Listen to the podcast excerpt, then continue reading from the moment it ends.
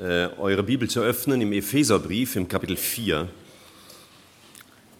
Bin ähm, dieser Tage der Beschäftigung mit der Predigt für heute an diesen Text gekommen, weil dort das Thema Taufe auch erwähnt wird, aber in einem Zusammenhang, wie wir es vielleicht bei Taufen weniger bisher beachtet haben oder betont haben. Epheser 4, ich lese die ersten sieben Verse. So ermahne ich euch nun, ich, der Gebundene im Herrn, dass ihr der Berufung würdig wandelt, zu der ihr berufen worden seid, indem ihr mit aller Demut und Sanftmut, mit Langmut einander in Liebe ertragt und eifrig bemüht sei, die Einheit des Geistes zu bewahren durch das Band des Friedens. Ein Leib und ein Geist, wie ihr auch berufen worden seid zu einer Hoffnung eurer Berufung, ein Herr, ein Glaube, eine Taufe, ein Gott und Vater aller, über allen und durch alle und in euch allen.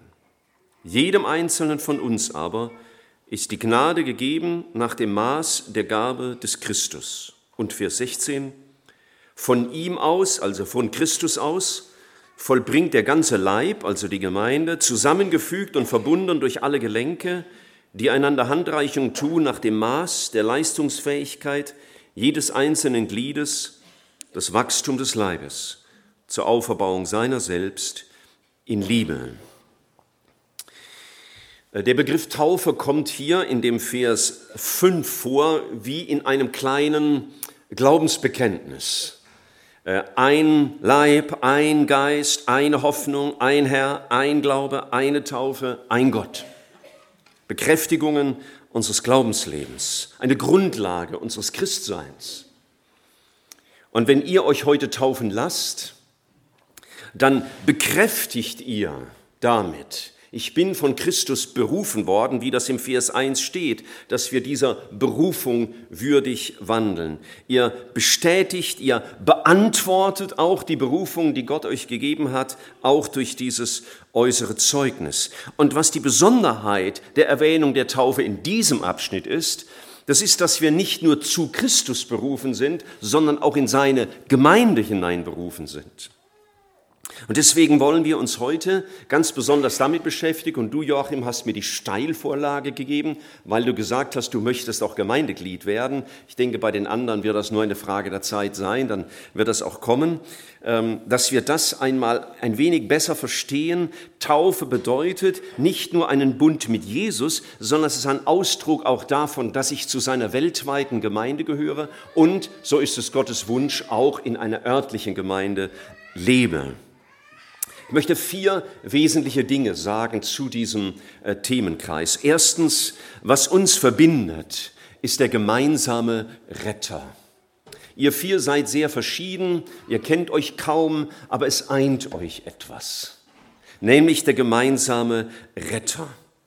Wir wollen diesem Herrn, wie es im Vers 1 heißt, seiner Berufung würdig wandeln, weil er so unendlich viel für euch und für uns alle getan hat. Und für alle, die schon getauft sind, ist das bestimmt so ein kleiner Blick zurück. Aha, das darf ich neu bekräftigen in meinem Leben ähm, von Jesus und alle anderen, die noch nicht getauft sind. Die möchte ich, wie Paulus es mal sagt, zur Eifersucht reizen, dass ihr merkt, ey, das ist ein Zeugnis, das sollte ich doch meinem Herrn geben diesem Herrn würdig zu wandeln. Wir müssten nur jetzt die ersten drei Kapitel des Epheserbriefes äh, lesen und äh, das könnte ich jetzt einfach machen, drei Kapitel vorlesen und ihr hättet viel Grund, dieser Berufung eine würdige Antwort zu geben. Es ist die Berufung, wie es im Kapitel 1 heißt, die vor Grundlegung der Welt in Gottes Weisheit schon klar war.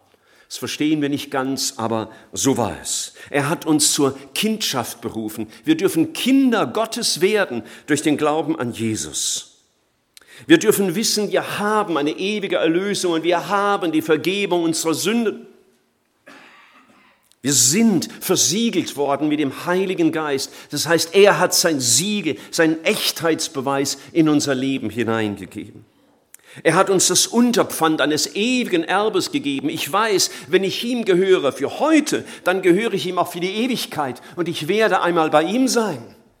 Ich meine, es ist heute für euch, die ihr so jung seid, noch nicht ein tägliches Thema. Oh, bald bin ich bei Jesus. Das ist mehr was für die 80-Jährigen. Aber ich, ich freue mich, wenn auch junge Leute denken, ey, das ist mein großes Ziel, mein Erbe. Wir würden im Kapitel 3 im Vers 18 lesen, das ist ja kurz vor unserem Text, dass wir lernen dürfen, die Breite und Länge und Tiefe und Höhe des Evangeliums auszuloten. Und ich bin schon über 40 Jahre dabei und ich bin lange, lange, lange nicht fertig, aber immer mehr begeistert von diesem einzigartigen, wunderbaren Herrn. Wir dürfen, wie es im Vers 19 von Kapitel 3 heißt, die Liebe des Christus zu erkennen, die alle Erkenntnis übersteigt. Das ist das Zentrum, die Liebe Christi zu erkennen und das ist eigentlich kein Muss, das ist eine, ein, ein Selbstverständnis, ein Bedürfnis, diese Liebe meines Herrn zu beantworten. Wir dürfen diesem Herrn würdig wandeln, weil er so viel für uns getan hat. Aber der Text zeigt uns noch etwas. Und das äh, erstaunt mich immer wieder neu, wenn ich das lese, von seiner Einfachheit her. Er sagt, wir sollten der Berufung würdig wandeln, zu der wir berufen worden sind. Und wenn ich euch vier jetzt einem Examen unterziehen würde und würde sagen, so Dorothee, fang mal an bis zum Raphael, was gehört denn alles dazu, um dieser Berufung würdig zu wandeln? Dann würdet ihr wahrscheinlich sehr verschiedene Dinge sagen und die wären alle richtig. Vielleicht würde der bei eines nicht sagen, das wäre gut, denn sonst hätte ich ja nichts mehr zu predigen, nämlich was der Text sagt. Schaut mal.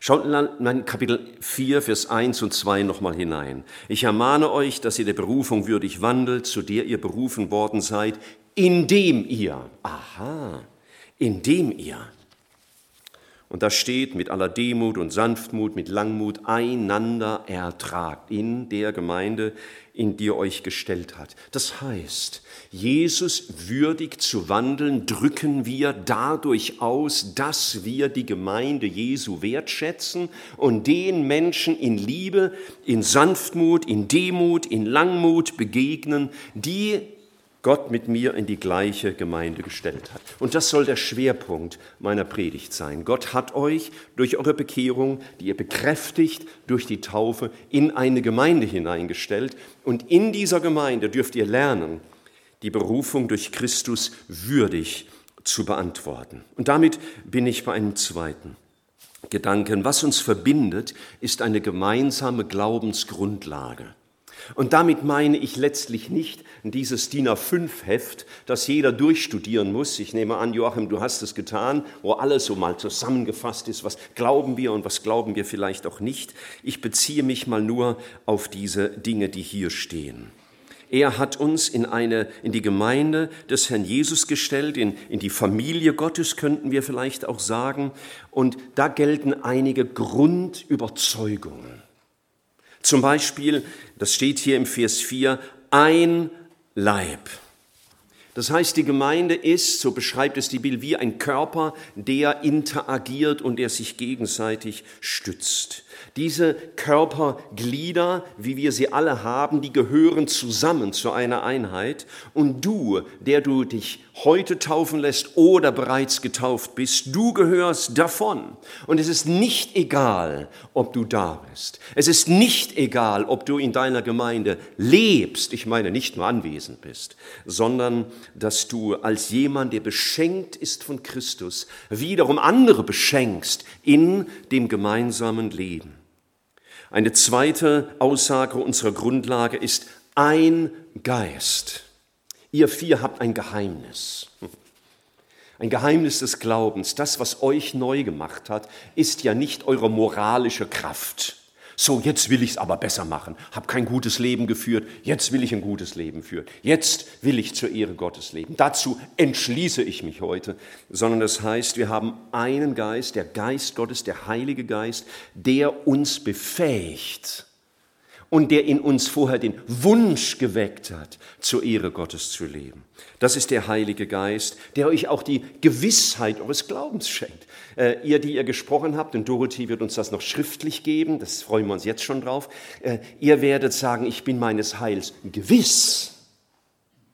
Das hat Gott in euch gewirkt. Dieser Heilige Geist macht euch Jesus lieb. Warum sind Christen so, darf ich das mal so ein bisschen romantisch sagen, so verliebt in Jesus?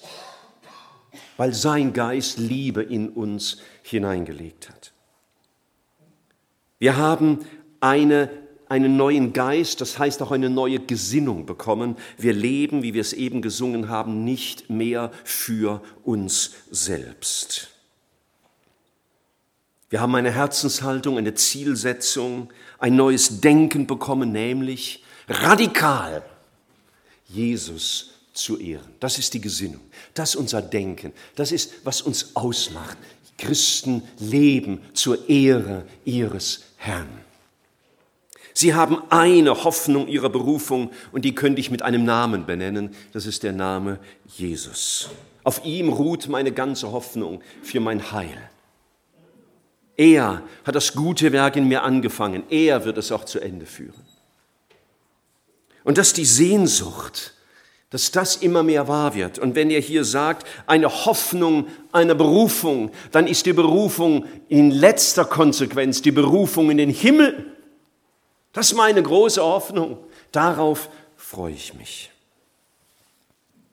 Wir haben einen Herrn. Es gibt nicht verschiedene Herren, es gibt in dieser Gemeinde nur einen Herrn. Und das ist Jesus. Es ist jemand, zu dem wir gehören, der Befehlsgewalt über uns hat, weil wir ihm gehören. Es ist er, den wir mit Respekt und Ehrfurcht behandeln, dem wir dienen wollen. Und das ist unser gemeinsamer Herr. Und in unserem gemeinsamen Weg wollen wir uns immer wieder dazu helfen, schau auf Jesus und folge ihm nach und gib ihm die Ehre mit deinem Leben. Ihm wollen wir dienen, ihm wollen wir gefallen, ihm wollen wir würdig leben. Ein Herr. Und wir haben einen Glauben. Nun, der Joachim hat vorhin gesagt, er war durch verschiedene Gemeinden schon gekommen, hat Christen verschiedener Prägungen gehört, äh, kennengelernt und, und die waren nicht immer alle deckungsgleich in ihren Überzeugungen. Aber es gibt Grundüberzeugungen, die alle Christen äh, glauben. Das ist die Summe all der Lehren und Überzeugungen, die nötig sind, um gerettet zu werden und zur Ehre unseres Herrn zu leben. Und wir als Gemeinde streben größtmögliche Einmütigkeit an, auch wenn wir manchmal feststellen, dass unsere Erkenntnisse in manchen Fragen differieren. Aber die tragen wir denn nicht als Streit aus, sondern wir binden sie zusammen, dass sie ein großes Ganzes zur Ehre unseres Herrn werden. Wir haben eine Taufe, mit der ihr heute und wir andere bezeugt haben, wir sind mit Christus gestorben, wir, wir gehören nicht mehr uns selbst. Wir wissen, er hat unsere Schuld getragen und das nehme ich für mich an. Er musste ins Grab, wegen mir, wegen meiner Schuld. Und deswegen gehöre ich nicht mehr mir selbst. Und ich lebe aus der Kraft, die Christus mir gegeben hat. Ich, ihr steigt nicht aus dem Wasser nachher und sagt, so, wow, Taufe und jetzt, jetzt muss es werden, jetzt muss es klappen. Nein, ihr vertraut Jesus, ihr werdet in der Kraft seiner Auferstehung weitergehen. Und ein Gott und Vater eint uns, der, der der Höchste ist, der Allmächtige, der über uns steht, der, dem wir vertrauen, der Vater, von dem wir uns geliebt wissen, der uns mit Fürsorge umgibt und der uns Geborgenheit schenkt. Ihr tretet in eine Gemeinschaft von Gläubigen, die diese Grundüberzeugungen teilen, die das eint. Das gilt für eure Glaubensgeschwister. Ein drittes. Durch die Taufe bezeugt ihr, dass ihr ähm, mit Geschwistern zusammen seid, die alle in einer gewissen Hinsicht gleich sind. Wir haben einen Leib, seine Gemeinde, und wir sind in diese Gemeinde gestellt, um einander zu dienen. Und Paulus gebraucht hier ein paar Begriffe. Er sagt in Vers 3, indem er mit aller Demut zusammenlebt. Ich habe nachgelesen, dass die Welt, in der Paulus den Epheserbrief geschrieben hat, das Wort, das er für Demut gebraucht, gar nicht kannte. Es gab keinen Begriff dafür, weil es auch gar nicht zur römischen und griechischen Lebens- und Denkweise gepasst hat, Demut zu leben. Also musste Paulus oder vielleicht ein anderer dieses Wort erstmal kreieren, vielleicht so ein bisschen ähnlich wie Martin Luther, der hat ja auch manche Begriffe in unserer deutschen Sprache geprägt. Das ist interessant. Jesus lehrt uns, was wirklich Demut ist. Und seine Demut äh, ist was anderes, wie wir so schnell verstehen. Es ist einmal natürlich, ich neige mich vor Gott und auch vor den anderen, weil ich nichts Besonderes bin, sondern alles, was ich bin, bin ich durch Christus. Und doch, sagt Jesus mal in, den, in der Bergpredigt, selig sind, die geistlich arm sind, die also in Demut ihre geistliche Armut anerkennen. Was sagt er über sie? Selig sind, die geistlich arm sind, denn das Himmelreich ist ihrer. Das klingt gar nicht so demütig. Aber wahre Demut ist nicht etwas, was auf dem Boden herumkriecht und sagt, ich bin nichts, ich kann nichts, ich taug nichts, sondern ich bin ohne Christus nichts, aber in Christus habe ich alles, was zum ewigen Leben nötig ist. Wir leben in Demut, weil Jesus nicht auf das sieht, was wir sind, sondern was er aus uns machen wird. Das macht uns bedeutend, was er aus uns macht. Und wir merken, wenn wir zusammenleben, das sollten wir niemals vergessen. Wenn wir als Gemeinde zusammenleben, wir sind alle gleich verloren gewesen und wir sind alle gleich errettet worden und wir sind alle gleich von Jesus abhängig. Da ist kein Unterschied zwischen uns. Diese Demut ist Ausdruck unseres geistlichen Lebens und Ausdruck dessen, was ihr heute bezeugt. Ich bin allein durch Jesus gerettet und ich wünsche euch, dass ihr das nie vergesst, auch in Konflikten, die ihr mit anderen Christen haben könnt.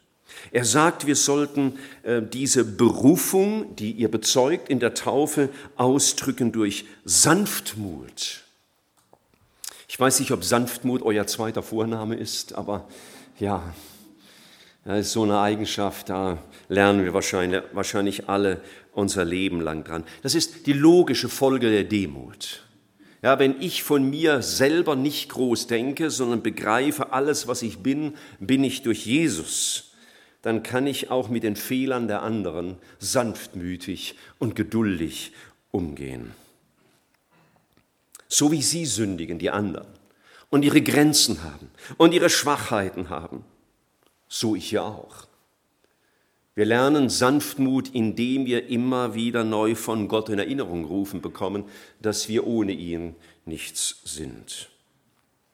Jesus hat ja mal gesagt, alles, was ihr wollt, dass euch die Leute tun, das tut ihr ihnen auch. Also ich hab's schon gern, wenn die Leute mit mir ein bisschen sanftmütig umgehen, ein bisschen geduldig und nicht grob und lieblos. Und das sagt Jesus, so werdet ihr, wenn ihr aus dem Wasser steigt, dieser Berufung, die ihr hier bekräftigt, würdig wandeln in Zukunft, indem ihr mit Sanftmut mit euren Mitchristen umgeht. Und mit Langmut. Das ist ganz wichtig, dass das kommt. Denn wisst ihr, so, so ab und zu mal für diesen Tag, weil heute ist man so äh, ein bisschen euphorisiert vielleicht durch die Taufe, heute klappt das super. Aber wie sagt man, die Länge bringt die Last.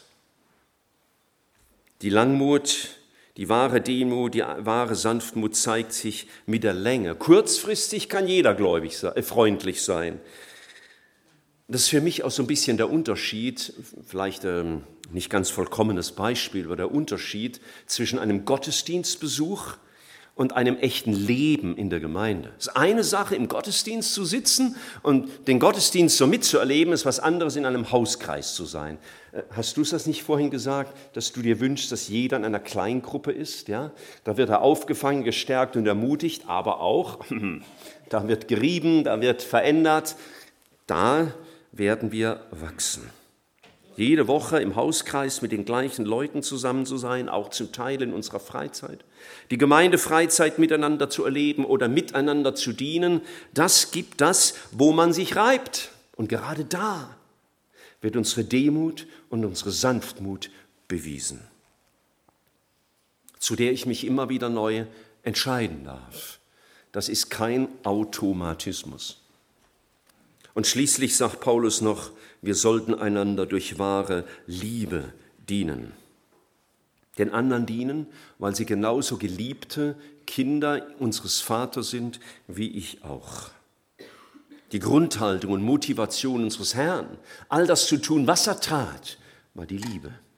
Die Liebe, die sich hingab, die Liebe, die selbstlos ist, die nicht das ihre sucht, die sich nicht erbittern lässt, die das Böse nicht zurechnet, die langmütig und gütig ist. Und jetzt erinnerst du dich vielleicht an die Predigt von Nathanael vor vier Wochen oder so über 1. Korinther 13. Ja? So, ihr wollt eure, Beruf, eure Berufung würdig wandeln, die ihr heute bekräftigt durch die Taufe.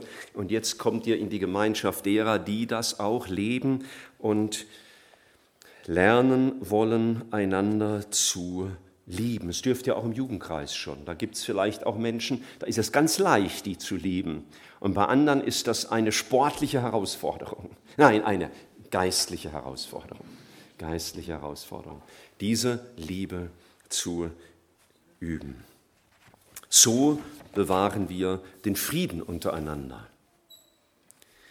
Wir bekräftigen, wir bezeugen und wir beantworten die Berufung, die Jesus uns gegeben hat, durch einen Lebensstil, der ihm ähnlich ist. Denn all das, was wir hier lesen, Demut, Sanftmut, Langmut, Liebe, das ist eine Beschreibung des Charakters unseres Herrn.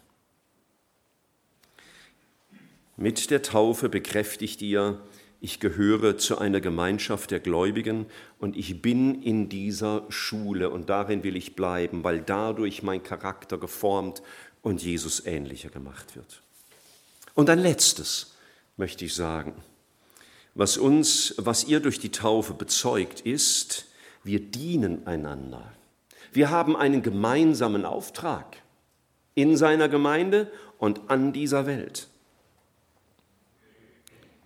Gemeinde ist nicht nur, wir freuen uns am gemeinsamen Retter, wir freuen uns an unserer gemeinsamen Prägung, wir freuen uns an der Liebe, die wir von anderen empfangen, sondern wir dienen auch anderen. Das haben wir im Vers 7 gelesen. Jedem Einzelnen von uns, also jedem auch von euch vier, ist die Gnade gegeben nach dem Maß der Gabe des Christus. Darum heißt es, er ist emporgestiegen zur Höhe und so weiter und hat den Menschen Gaben gegeben. Einmal seid ihr vier eine Gabe Gottes an unsere Gemeinde. Das soll jetzt nicht eure Brust vor Stolz schwellen lassen, sondern eher sagen, wow, das ist toll. Ihr seid nicht irgendwelche No-Names, so die ganz Jungen, die gerade eben erst getauft wurden, sondern ihr seid eine Gabe Gottes an die Gemeinde und Gott hat euch ausgestattet mit Gaben, jeden von uns ausgestattet mit Gaben. Und Gaben, die Gott uns gegeben hat, sind auch immer eine Beauftragung. Und wenn wir unsere Freude an Jesus ausdrücken wollen, dann drücken wir sie aus, auch dadurch, dass wir in der Gemeinde dienen. Uns zurückstellen, um das Beste der anderen zu suchen, Verbindlichkeit zu zeigen und Hilfsbereitschaft, Opferbereitschaft, ich wünsche euch vier und ich wünsche das uns allen, dass wir Gemeinde nicht nur als Zuschauer erleben, sondern als Teilnehmer, als Mitarbeiter. Dass die Gaben, die Gott in uns hineingelegt hat oder vielleicht auch erst, erst entfalten wird, während wir beginnen zu dienen, dass diese Gaben zum Nutzen der Gemeinde eingebracht werden. Ich hoffe, dass ihr vier ähm, jede Woche einmal, also kleiner Scherz, da oben an den Charts vorbeilauft, die oben auf unserer Galerie aufgehängt sind. Und da gibt es ganz viele rote Kästchen. Und das Rot steht nicht für Davonlaufen oder Achtung, bitte fernhalten, sondern nicht besetzt. Ihr drückt eure Hingabe an Christus nachher in der Taufe aus und eure gebt eine würdige Antwort auch dadurch, dass ihr der Gemeinde dient so wie Gott es will und so wie es vielleicht Älteste euch zeigen können, wo Mitarbeiter gebraucht werden, damit Jesus geehrt wird. Die Taufe alleine ist eine Antwort auf das, was Christus getan hat. Deswegen finde ich es sehr schön, dass die Taufe immer unter dem Kreuz stattfindet, also jetzt einmal hier symbolisch. Ja, ihr steigt da hinein im Blick auf Christus. Er hat sein Leben gegeben für mich. Und darauf, darauf will ich eine würdige Antwort geben. Und das tut ihr, indem ihr euch im Glauben wie du es vorhin schön gesagt hast, Raffaele, gell? im Gehorsam Christus gegenüber taufen lassen. Und das dürft ihr weiter bezeugen. Ihr gebt eine würdige Antwort auch nach dem Taufsonntag, indem ihr mit aller Demut und alle, die wir hier sind, genauso, nicht, dass ihr denkt, ich predige nur für die vier, indem ihr, inklusive mir natürlich, mit aller Demut und Sanftmut, mit Langmut einander in Liebe ertragt und eifrig bemüht seid, die Einheit des Geistes zu bewahren durch das Band des Friedens. Und indem wir in dem Maße, wie Gott uns begabt hat, den anderen dienen. Eine würdige Antwort auf Golgatha zu geben, das ist mein Lebensmotto und ich hoffe deines auch. Und Gott möge euch segnen und äh, möge all die ermutigen, bei denen der Schritt noch aussteht, die Gotteskinder geworden sind, die aber noch zögern, sich taufen zu lassen. Gib Jesus eine würdige Antwort. Denn mit allem Zögern, ihm gehorsam zu werden, auch in der Taufe, gibst du keine würdige Antwort auf sein Werk und seine Erlösung. Gott möge uns segnen. Amen.